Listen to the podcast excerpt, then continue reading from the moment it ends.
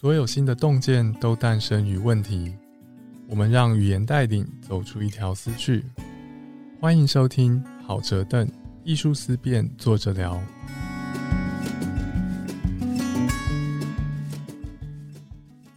欢迎来到好折凳艺术思辨，坐着聊。我是主持人朱家安。今天要聊的主题是 Me Too，Me Too 浪潮为许多台湾人带来勇气。让他们能为过去难以启齿的伤痛寻求认同跟慰藉，甚至讨公道。但是有些人，他们没有过相关经历，甚至难以想象自己拥有相关经历，似乎又会觉得 “me too” 来得太快，猝不及防。甚至他们可能会担心女权过于高涨，威胁他们原本的生活方式。中研院民族所的彭仁玉老师是转型正义和创伤议题的专家。这一集呢，我们希望能借助彭老师的专场来聊一聊哦，Me Too 之后，台湾社会有可能如何作为一个整体继续向前进呢？Hello，彭老师，嗨，嗨，家人好，好折凳的听众朋友们，大家好。Me Too 很特别，我的一个理解是因为性犯罪蛮特别的，我被摸一把，被诠释性侵，这跟我被偷钱、被打，感觉好像不太一样。各种犯罪当中，性犯罪有什么特别的？彭老师。呃，我觉得性犯罪，呃，它会涉及我们自己，呃，其实有一些对性欲的迷思，哦，呃，比方说我们会觉得啊，那摸一把你又没有受伤，就不像你被偷钱，你会有金钱上的损失，或者是我们就身体被捅了一刀以后会有伤口，然后你会很难复原，哈，而且你会害怕等等。可是性犯罪呢，好像看起来没有怎么样，但是呢，呃，我们在心理学里面会讲一种叫做心理上的身体。就是这个跟肉体上的身体不太一样，它是一个自我认知，我的安全感跟我的在呃这个社会上行走的时候，我会跟人相处的时候，我们会有会需要一个基本的安全感跟呃信任感哈。那当我们被性侵的时候，其实它破坏的是这个东西，嗯，所以它表面上看起来好像没有伤口，但实际上在心里的身体其实是有破洞的。就是不是说表面没伤口就没事，内心可能有伤口。如果我遭遇了什么事，或者我没遭遇，但我朋友遭遇了，然后我晚上过了九点，我看天黑黑的，我就甚至不敢上街去买我需要的东西。那这个社会的生活对我来说就会很难过，即使表面上你看不出来。所以其中一个差别是说，性犯罪的受害人比较有可能会缺乏社会认定的物理伤口，虽然不见得都缺乏啦，但是有可能缺乏，所以难以认定。这边的点是难以认定吗？其实我们社会还是有进步啊，比方说，大家还记得邓如文，她是一九七零年，她那时候她是一个少女哦，她被性侵之后，当时的人们呢会认为说，解决最好的方法，呃，因为我们觉得一个女孩子被性侵，好像她就她就坏掉了，哦，好像她就被污损了，哦，呃，那我们就最好的方法呢，居然就是叫她。嫁给他的性侵的加害人，嗯，哦，当时是我们这么解决的，但结果到了九零年代，我们就发现说他呃家暴继续，性侵继续，而且这个性侵呢不只是对这个当时的受害人本身，呃，甚至会延续到他的家人，好，他的妹妹，然后甚至他的小孩都继续被性侵，还有其他的肢体暴力，哦，那因此。呃，我们还是有进步，在 从七十年代到现在，毕竟呃，女权主义者哈，我们讲的女性主义者已经呃，在妇女运动上面，在儿少的保护运动上面，我们有呃很大的进展，以至于说，我们一九九七年、九八年分别通过这个家庭暴力防治法，还有这个呃，我们讲的性侵害犯罪防治法哦，都是在九零年代的时候通过。那九零年代到现在，其实也二三十年了哈。那我们现在的人们呢？大概尤其是像你们这样的年轻世代，大概都比不会认为说啊，性犯罪或者是性侵，它完全不会造成任何伤害可是毕竟还是有一些嗯年纪比较大的人，或者是说我们讲他的可能思想比较传统的人，他可能会觉得，哎呀，性侵不过就是呃性欲的展现嘛，哈，那个没有什么好值得呃大家大惊小怪的，还是有比较传统的人。那另外一个极端呢，其实大家会觉得很有趣哦，就是一个是非常传统的人，传统人的想法呢，会觉得哎呀，那个男生都这样嘛，就是好像我们会有一个迷思，就觉得男性的性欲呢，他本来就是没有办法控制的。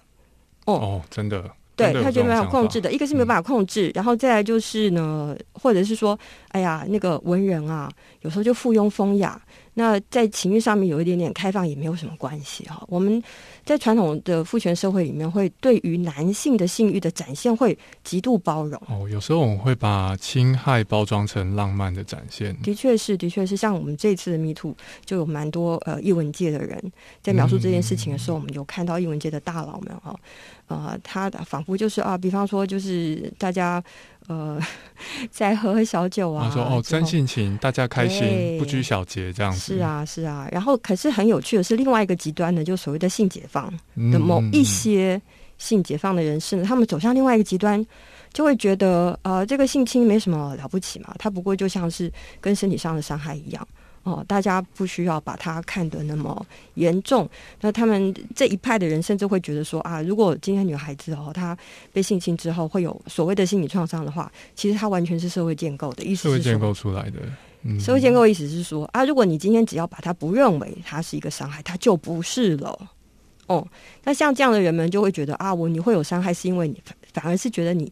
你就有传统的所谓的守贞啊、贞操啊这样的概念，你才会陷入一个说啊，你你你被性侵之后，好像你自己不是完整的，这个也是另外一种迷思。比较传统的人，他们似乎比较接受某种男性可以把女性当成性工具使用的社会礼仪、传统社会互动方式。那性解放的人认为说，不是社会只要打从一开始别把性当成特殊的东西。就没后面这些事了。两个极端是这样，两个极端，而且看起来一个是非常传统，一个好像看似很前卫，但是在这方面的结果差不多，结果是一样，结果都是没有尊重 我这个受害者，我我的自己的自主权是什么？我的性自主权是什么？我的主体性在哪里？当我的身体被当成是，比方说像是呃，就是性的工具哈，或者像充气娃娃这么摆摆弄跟使用的时候，呃，我的我的主体性在哪？好像好像大家都忘记问这个问题。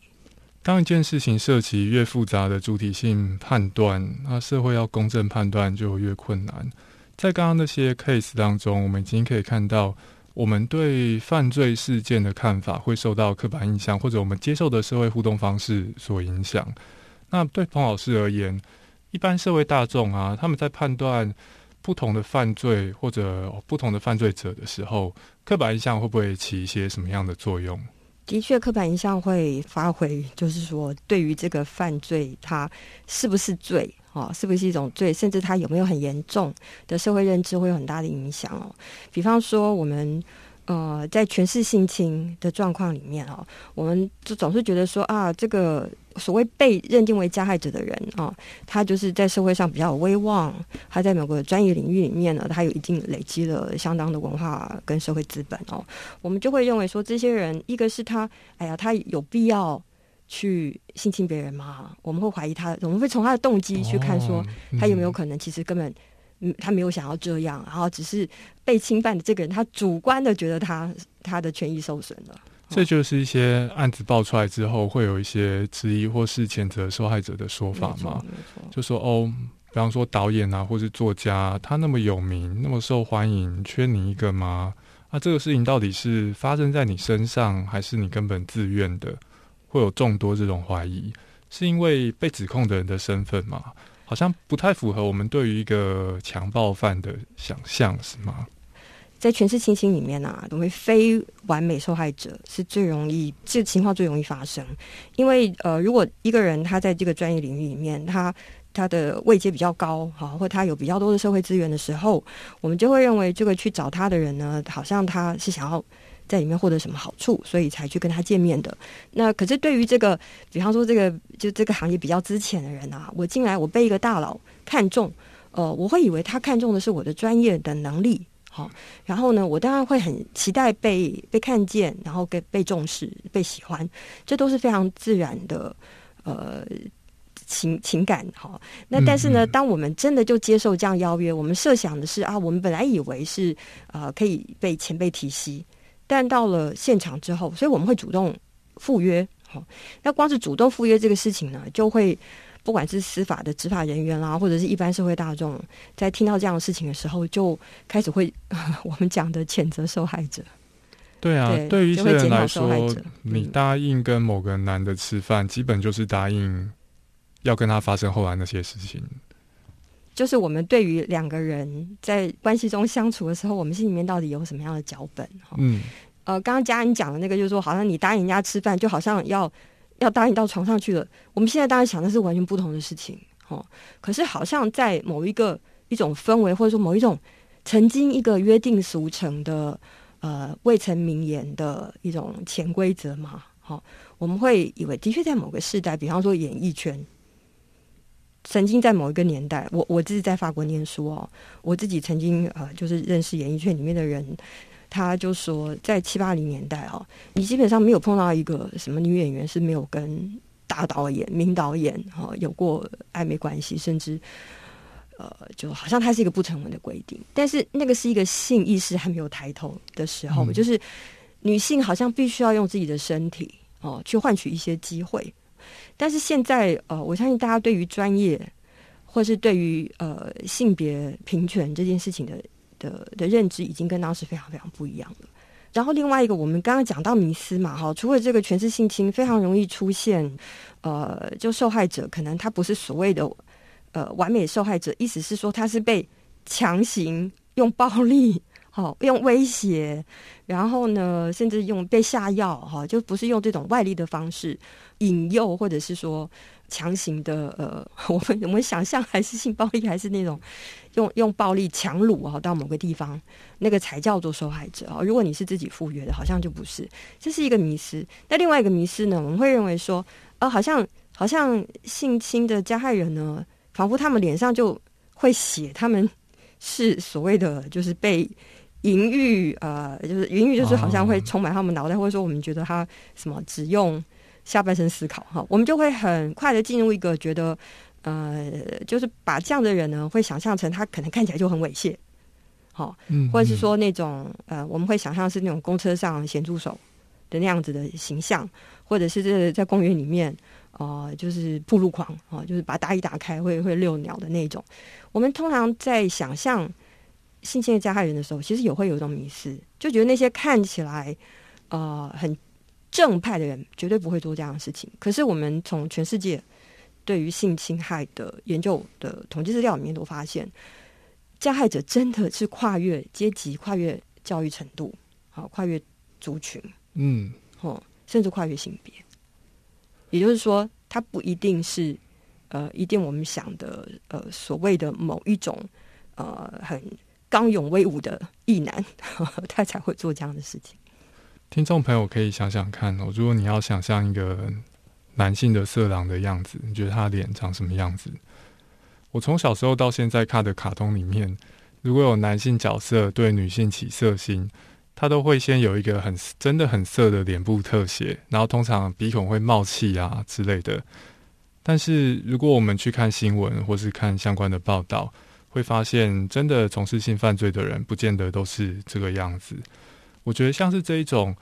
陌生人满脸横肉，然后一脸淫相的人才会性犯罪的迷思，实际上应该也影响到甚至潜在受害人如何警觉自己。像是我们都会宣导说，哦，不要跟陌生人走，对小朋友啦。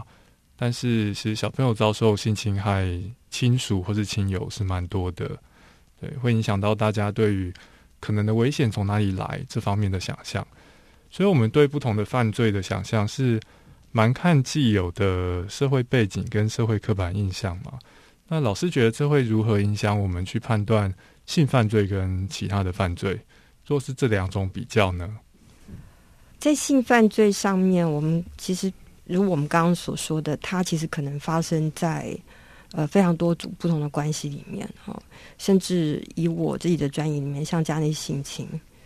呃的比例其实是相当高，但是我们在台湾哦的通报的时候比较难发现它，就是它大概是黑数最高的一种呃犯罪形式。那你会相信说，我们在教小朋友的时候，通常都会说啊、要小心陌生的叔叔给你糖吃，不要去之类的。我们的警语都是讲这样，但是问题是很多呃我自己碰到的呃这个性侵案件里面呢，其实绝大部分都是熟识性侵，也就是都是我们认识的人哎、嗯。那真正的陌生性侵是反而是少数哦。那在熟识性侵里面，最大的困难就是它跟其他犯罪形式不一样，就是说，通常一开始受害者是相信加害人，比方说是是爸爸，哦，或者说是老师，或者说是长辈。一开始受害者跟加害者是在一个认识的，看起来是有非常基本的呃信任的关系里面的，嗯，哦，所以以至于说。到底什么时候开始，我们的在关系当中相处开始往性的行为，或者是往性的呃，我们讲性脚本，就对于这个施加暴力的人来讲，他到底什么时候开始往性的脚本呃挪移呢？这个走进加害者的性脚本的这个人，他其实呃警觉的时间点是不一定的哈，就是说一开始他可能没有警觉到他已经走入了加害者的性脚本，那。通常加害惯犯哦，能够是惯犯，也就是说他可以做很多次不被发觉，然后不被起诉，好，甚至被调查之后还能够全身而退的这些人呢，通常都是他们非常懂得呃心理操控，他会知道怎么样安排现场，让这个现场看起来呃不是一个暴力的事件。嗯，哦，我觉得这是性犯罪里面最困难的一个事情。嗯，也就是也因此他的那个不起诉的几率很高，嗯，那就会呃，我们讲回这一波迷途为什么呃，就是很多人会讲说啊，你你们用迷途这种呃公网络公审的方式，这样子对被指名的人是不是非常不公平？因为呃司法并没有定他的罪啊，哦，那是不是应该用司法的力量来？呃，来来去认定，做详细的调查之后来认定到底他是不是一个呃应该要被社会谴责的人，这样。可是问题是我们如果看数据就知道，这个性侵如如同我们刚刚讲，它的暧昧性啊，它的难以辨识啊的模糊性那么的高，以至于呃，然后收证很困难。我自己碰到的实际的案例里面哦，即使是有精液，甚至有阴道的撕裂伤，都不见得。呃，能够获得法官去认定他是呃性暴力，就是法官有可能相信性行为有发生，对，但他不见得认为有违反自主性或暴力，是是。那所以他的呃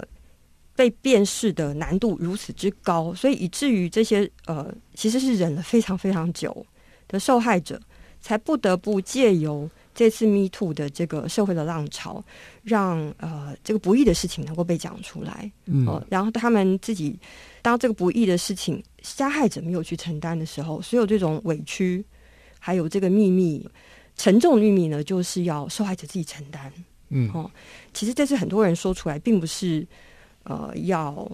所谓的社死，让加害者受社会性死亡，很多时候他们只是没有办法再背负这个秘密的重量了。嗯，然后跟着委屈跟不易的感觉，已经整个影响到他的存在、自我存在的价值感。有非常多的受害者是有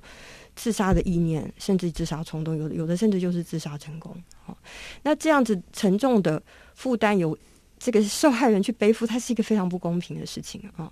那 Me Too 它的最重大的意义是，当这个司法没有办法发挥它功能的时候，哦，呃，这些受害者只能够想办法。诉诸呃，一般社会大众的的认知，当然，我相信讲出来的人多少知道这是有风险的，嗯。可是这一波的 Me Too 跟以前可能很最大不一样的地方，就是说过去呢，我们知道如果有受害者他胆敢在公开场合去揭露自己是受害者的话呢，呃，我们会替他捏一把冷汗，因为在很长一段时间里面，这个性侵的受害者他的社会污名化是非常严重的，嗯。比方说，我们过去不只是这个贞洁牌坊的时期哈，就是呃，从早期的那个一个女孩子，我们刚刚讲到一个女孩子，她如果被性侵，我们被她被看成是已经是不贞洁哈、不完整哈，以至于她必须要好像要一个是她，不然就是自杀，她的出路其实非常有限。在早期，这个受害者她要不就自杀哈，所谓明智嘛，好证明说她她是被强迫的，好，再就是她就只能够。呃，嫁给他的加害者，啊，这样就不会有所谓嫁不出去的问题，对吗？啊，当时女如果那个受害者是女性的时候，那现在呢开始变得不太一样。她能够说，可是她说出来时候，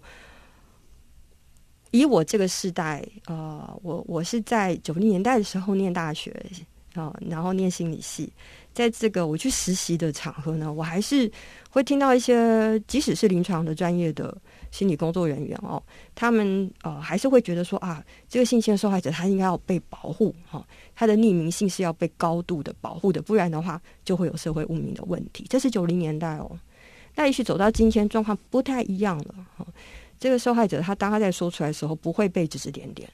可是我们还是会感觉到这个受害者当他在公共场合现身的时候，我觉得这当中他冒的风险，一个是他被他被性欲化，嗯嗯，因为他是公开出来去告诉大家在他身上经历过什么，嗯，他的叙事非常可能被用色情的眼光看待，这是他要冒的风险。然后再来呢，如果他呃。指责的是一个有声望的人的时候，呃，有的人会去说啊，他他好像只是为了要红，好，或他只是为了要蹭，嗯，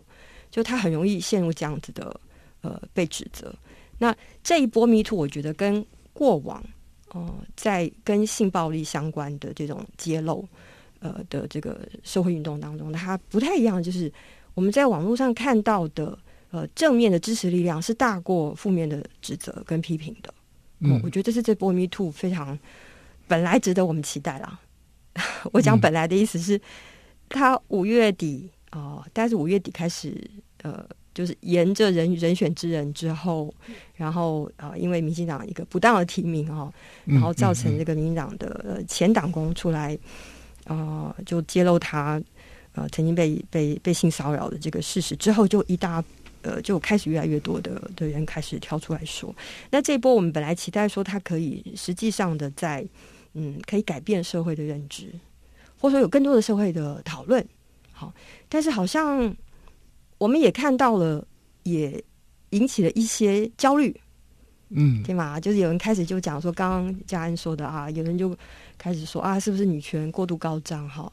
然后呃，这些被。啊，就是被点名的人呐，那他们的未来怎么办呢？社会性死亡嘛，很多人在担忧这个。嗯嗯，担忧社会性死亡，我觉得还蛮合理的，因为大家想象就是说，哦，我我过去做的事情今天被爆出来了，那从明天开始我就没工作，然后亲友离我而去，然 后我就孤独死亡。但是听众朋友可以想象哦，Me Too 到现在被爆出来的那些人，真的有任何人？可能面临这样子的处境吗？也想问问看彭仁玉老师，对社会性死亡，就这种事情真的有吗？对于加害者，以目前的状况而言，我们如果从这波运动，今年五月底六月初一直到现在，啊，我们可以去数，到底有几个被点名的呃加害人或潜在加害人，有因为被点名而真正的所谓的社会性死亡？嗯嗯。但有几个比较严重的 case，我就不直接指名道姓哦。可是真正的所谓退出公共领域生活的人，好像好少好少，一只手就可以数得完哈。就是到底，也就是真正的在社会上有有有负面评价的人哦。呃，但是反过来看，因为揭露了自己的性侵，然后揭露了呃加害人的名字而被告的人。却不少哎，就是我指控别人，最后我我被告。是啊，嗯，他反而被反告，嗯，他是诬告。我们好几个案件是这样子。那我们也看到有好几个，呃，即使是进入了司法调查程序，最后是以不起诉处理的。嗯，那这不起诉的状况，完全不代表性侵没有发生。是，那就意味着这个是受害的人，他必须要吞下这个不起诉的。这个不是判决哈，它是一个不起诉的处分哦，他就自己要去面对他，呃，他受到的伤害，嗯，他受到伤害是多重的，一个是他的身体上受到伤害，他在亲密关系当中建立亲密关系的这个可能性受到伤害，然后再加上就是因为不起诉之后，对很多社会大众来讲，仿佛就是洗白了对方，那就意味着是错的是他喽，他还得背负这个。结果到最后，他还是会被社会认为是他有可能是无知，嗯，就是我们讲的。我碰到非常多受害者都跟我们说，他们可以理解一个司法，他要捍卫人权，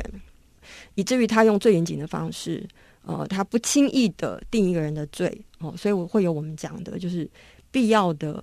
呃这个所谓的无罪推定原则啊。可是，在性侵害里面呢，很多受害者的感受上是对于加害者的无罪推定原则，反而是对受害者的有罪推定原则，就是他们是诬告。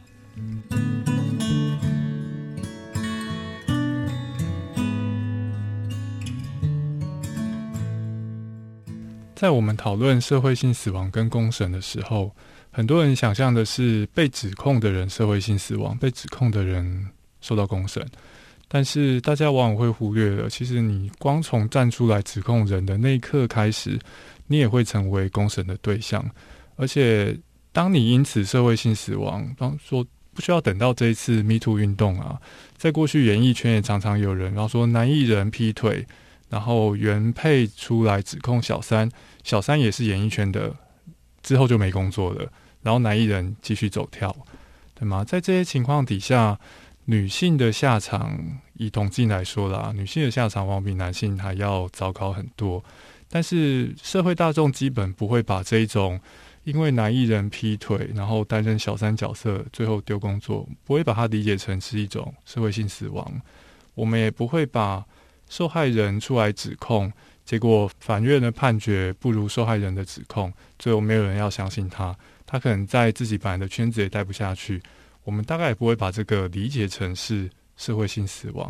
在这里，大家的理解好像有某种不对称性，然后这不对称性让我们很大的低估了受害人站出来指控的风险，是吗？是啊，呃，我我其实还真的收到家人的邀请的时候，跟郝哲邓的制作单位的邀请，说我还蛮开心的。就是，呃，我之前一直在思考，到底要怎么让这个 Me Too 掀起的浪潮能够持续哦。我觉得其实深化思考是非常重要的一件事情，因为关于性暴力还有好多好多的呃所谓的灰色地带。这灰色地带不是说性暴力没有发生的那个灰色地带，而是我们思考还不清楚。的面向还有好多哦。那虽然说我们的政府呢看起来有做了一些事情哦，就是性平三法有修正哦，也有把性平机制的整个处理的程序跟流程的严谨度提升，这个的确有发生。可是实际上呢，呃，我们这次处理的是性骚扰，而且是校园以及职场的性骚扰的案件哦。呃，可能严重程度更高的性暴力呢？这一次在法律上面以及呃处遇的流程上，其实是没有太多进展的。我必须要说哦，所以刚刚嘉恩提的就是说，回到我们自己身为，我们以为自己是所谓旁观者，或者说我们就是没有没有直接涉入事情的人，好像我们好像没有事情要做哦。我们可是实际上我们会知道，刚刚这个呃。关于女权过度高涨啦，或者是呃所谓的社会性加害者被社会性死亡，到底公不公平啊？这样子的焦虑哦，我们会看到这波 Me Too 还是引发了一些对于我们既有既定秩序，就是对于这个日常生活该怎么进行啊，事情应该要怎么样归位的这个焦虑感哈，就好像我们很担心，当原来我们认识的人里面有那么多原来是会性侵害别人的。人的时候，其实会也会造成我们的不安呢，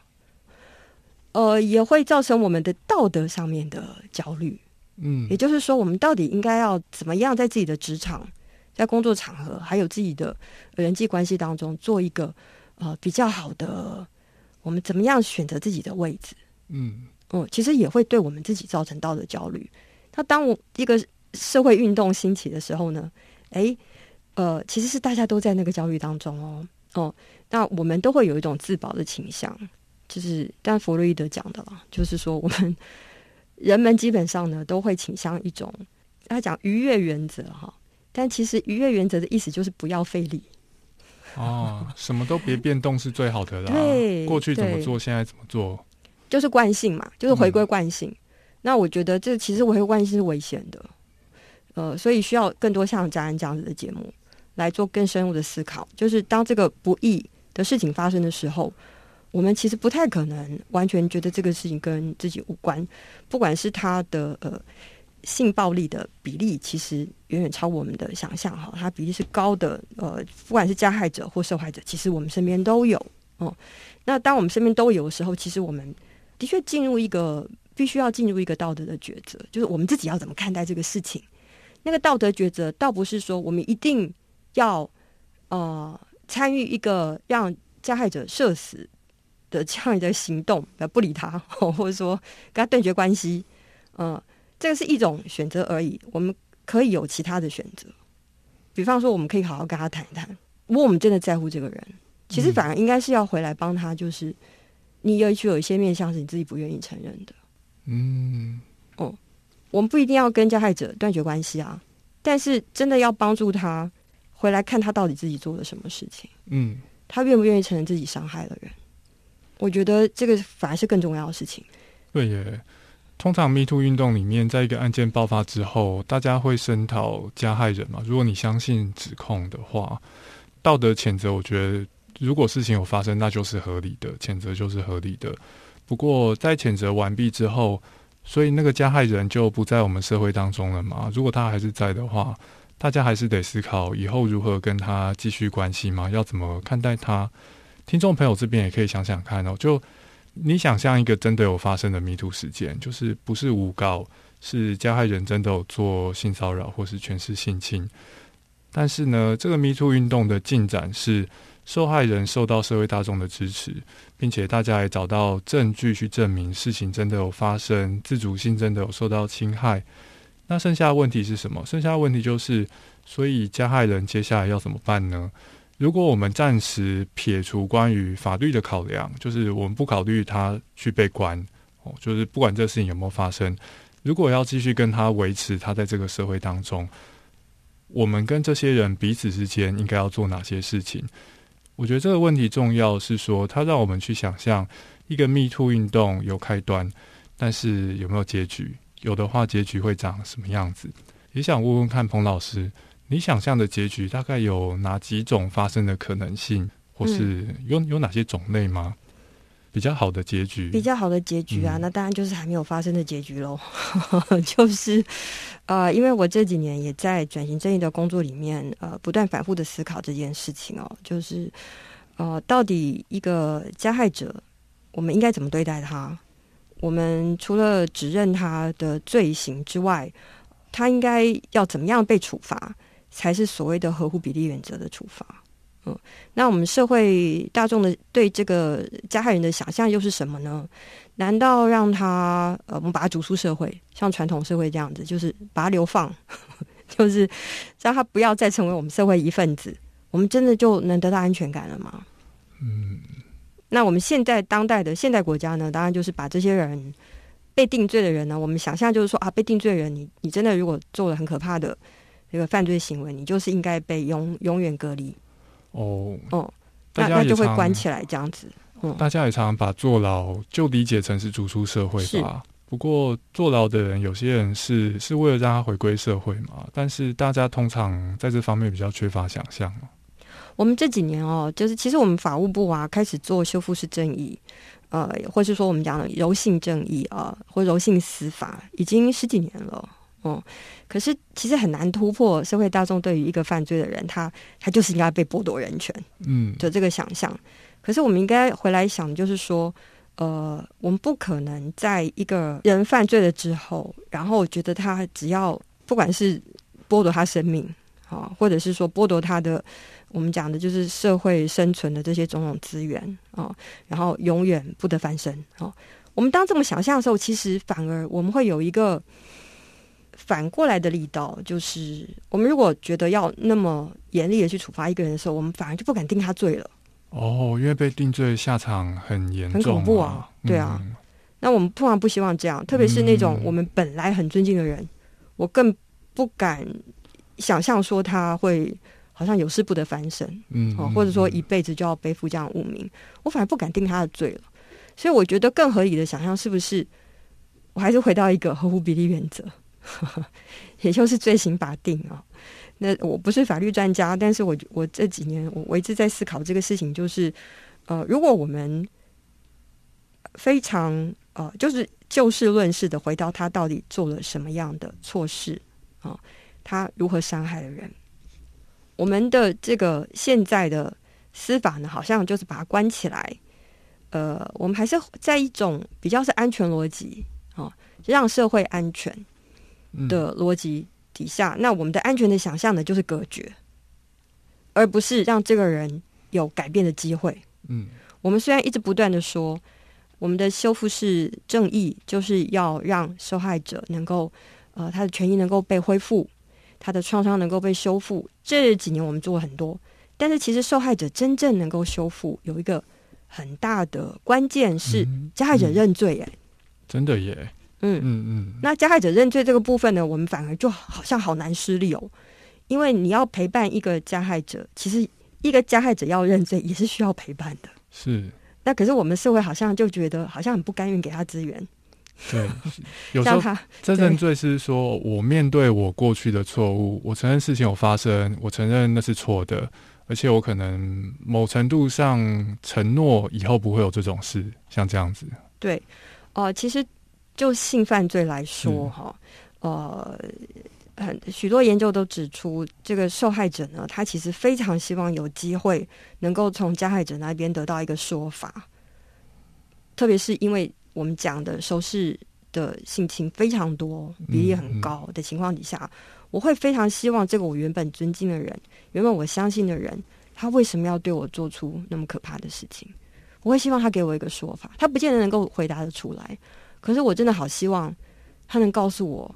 哦，为什么要对我这样？嗯，或者有一个机会，我可以跟他面对面，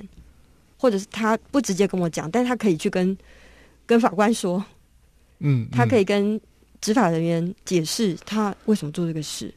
或者说如果他想不出理由，那至少他可以承认他做错了事，至少他可以从我的受害的人的口中听到他对我造成的伤害是什么。嗯，我会希望他能够。有一个机会，司法可以给一个机会，或者是我们当司法没有办法，呃，真的发挥他的呃所谓的公正第三方的功能的时候，我至少可以有一个机制，可以让我从这个加害者那边，呃呃，得到一个我们的权利能够重新恢复平衡的机会。嗯，因为我在性暴力的过程里面，或者是我们刚刚讲的这个国家不法的暴力，我其实就是作为一个本来跟其他的公民享有。同样的平等权利的这个位置，我我被往下压了嘛？嗯，我好像变成一个二等公民、三等公民，或者我变得不是人。哦，那我会希望有一个机制是可以让我面对这个加害者的时候，我跟他的立场，我跟他的这个呃地位可以稍微恢复平衡一些。那其实受害者很多时候他就是希望有这样的机会。这说法很有启发性诶。就是转型正义的受害者，跟比方说全是性侵的受害者，他们身上的伤痛是有特定内容跟深度的伤痛。比方说，假设我被偷了两万块，好了，那如果偷的人我不认识啊，那他为什么偷？老实说，我不是很在乎，就钱回来就好，对吗？警察去审理，然后法院开庭，最后两万块回到我户头，OK，我就一点问题都没有。但如果我是转型正义的受害者，我被关了两年。我得知道国家凭什么这样对我，就是这个修复的深度跟我如何理解我碰到的问题是不一样的。如果我被全是性侵，或是被家族当中的人性侵，这不是你换算成钱给我，事情就解决。甚至如果加害人被定罪，这对我来说不代表问题解决，因为被定罪不代表他认罪，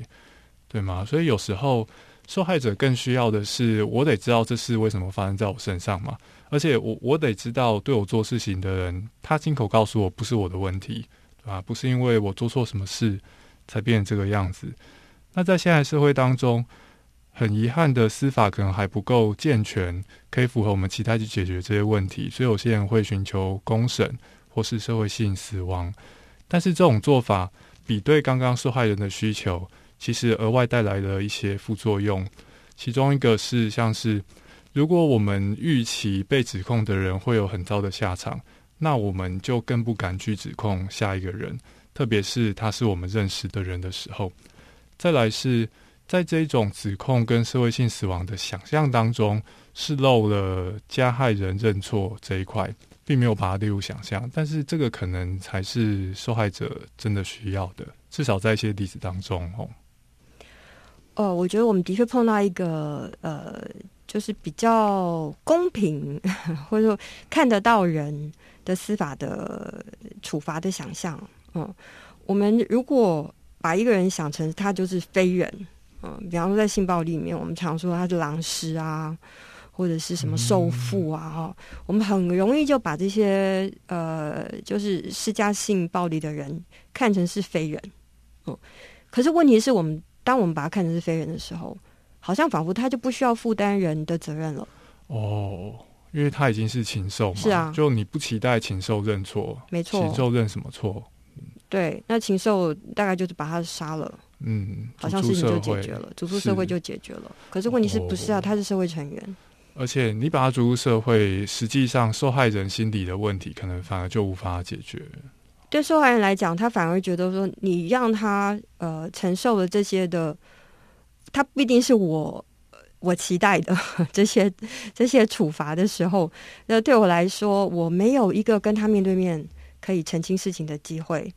跟我曾经在性暴力里面呃被剥夺的这个主体性，好像我只能够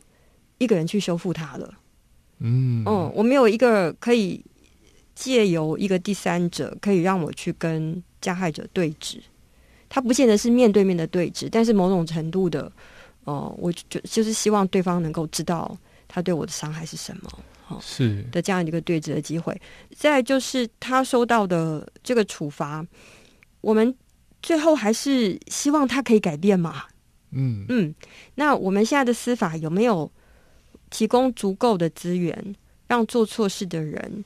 呃，有机会改变。那改变他的一个非常重要的前提，就是他被看成是一个做错事的人，而不是禽兽，而不是无可救药的禽兽。嗯，当然我们可以想象，受害者的需求千百种了，但是修复性司法至少把该有的可能性保留到，如果你需要的话，这件事情有可能是可以做到的，而不是把对方就逐出社会或是给杀害掉。保留这种可能性，没错。然后，就如受害者是一个他带有自己的欲望，还有历史，跟自己的呃对自己的期待，嗯呃对自己的未来希望能够呃能够确认自身的价值的这样的一个渴望的一个人的话，加害者也是对吗？那当，加害者他在做这个错事的时候，他完全呃其实是他自己否定了他自己作为一个有价值的人。的这件事情，嗯，那他如果持续否认的话呢？呃，他其实是否认他自己，呃，作为一个有办法，呃，承认自己经验的一个人。嗯，那我觉得我们的司法要真的能够所谓帮助他，也是看到一个加害的人，他他有他自身的历史，他到底为为什么做出这样的事情？他可能有他的历史的脉络，他有他的欲望的路径。就是他为什么他的欲望会需要去做一件呃剥夺另外一个人的主体性的方式去展现他的欲望？他为什么会走到这步田地？哦，我们可能也要也要去爬书之后，他才有机会去认出自己的错误跟造成的伤害是什么，然后他可能有机会真正的所谓的悔改，跟重新跟我们的社会。不只是跟受害者，可能跟受害者有点困难，因为受害者的确刚刚家人讲，就是受害者他可能他的期待是一辈子都不想要看到加害者，也有哦，我再也不要一辈子都不要看到他，因为会会恐惧。呃，可是有的呃加害者他也会希望我能够有一个机会可以重新跟这个社会定定另外一个契约，重新找到我可以把我的生命往下走的路径。嗯，那我们的司法有没有能力去做到这件事情？嗯。有些听众朋友听到这边啊，可能会觉得，哦，这个彭老师对加害人也太好了吧？我们可以想象，我们碰到罪大恶极的犯罪，对于你想象的加害人，第一个反应就是仇恨他，觉得他是很可怕的人，或者甚至非人。但是大家可以想，为什么我们会有这种反应？是因为我不太确定，可能是演化来的吧？人类。用仇恨心、复仇心去应对我们觉得不该发生在社会上面的人为事件，但如同彭老师刚刚的补充，复仇心带来的解决方案其实有一些副作用，而这些副作用有时候是会对受害人带让他们带来一些代价，像是如果我们把加害人逐出社会，那某些受害人的某些心结可能反而没有办法好好的解决。所以在我们这样讲报复式司法跟修复式司法当中，如果我们要选择或者要，你可以思思想有没有其他折中方案哦。但我觉得可以把这些种类给拉开，然后思考。什么样子的方案是我们社会未来真正想要的？可以让大家继续合作，一起生活下去，会是很重要的问题哦。这一集好折凳呢，讨论的是比较沉重的议题，但是在彭老师的协助底下，我希望可以为各位带来一些启发，撑开更多的想象空间哦！谢谢彭老师，谢谢大家。